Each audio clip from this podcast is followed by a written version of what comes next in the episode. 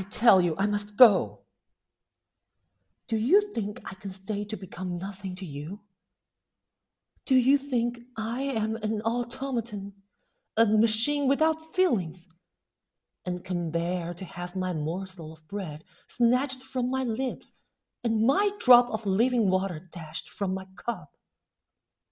Do you think, because I am poor, obscure, plain, and little, I am soulless and heartless?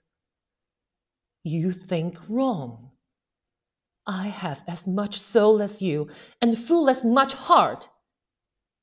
And if God had gifted me with some beauty and much wealth, I should have made it as hard for you to leave me as it is now for me to leave you.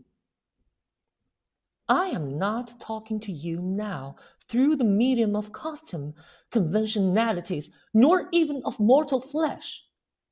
It is my spirit that addresses your spirit, just as if both has passed through the grave and we stood at God's feet, equal as we are.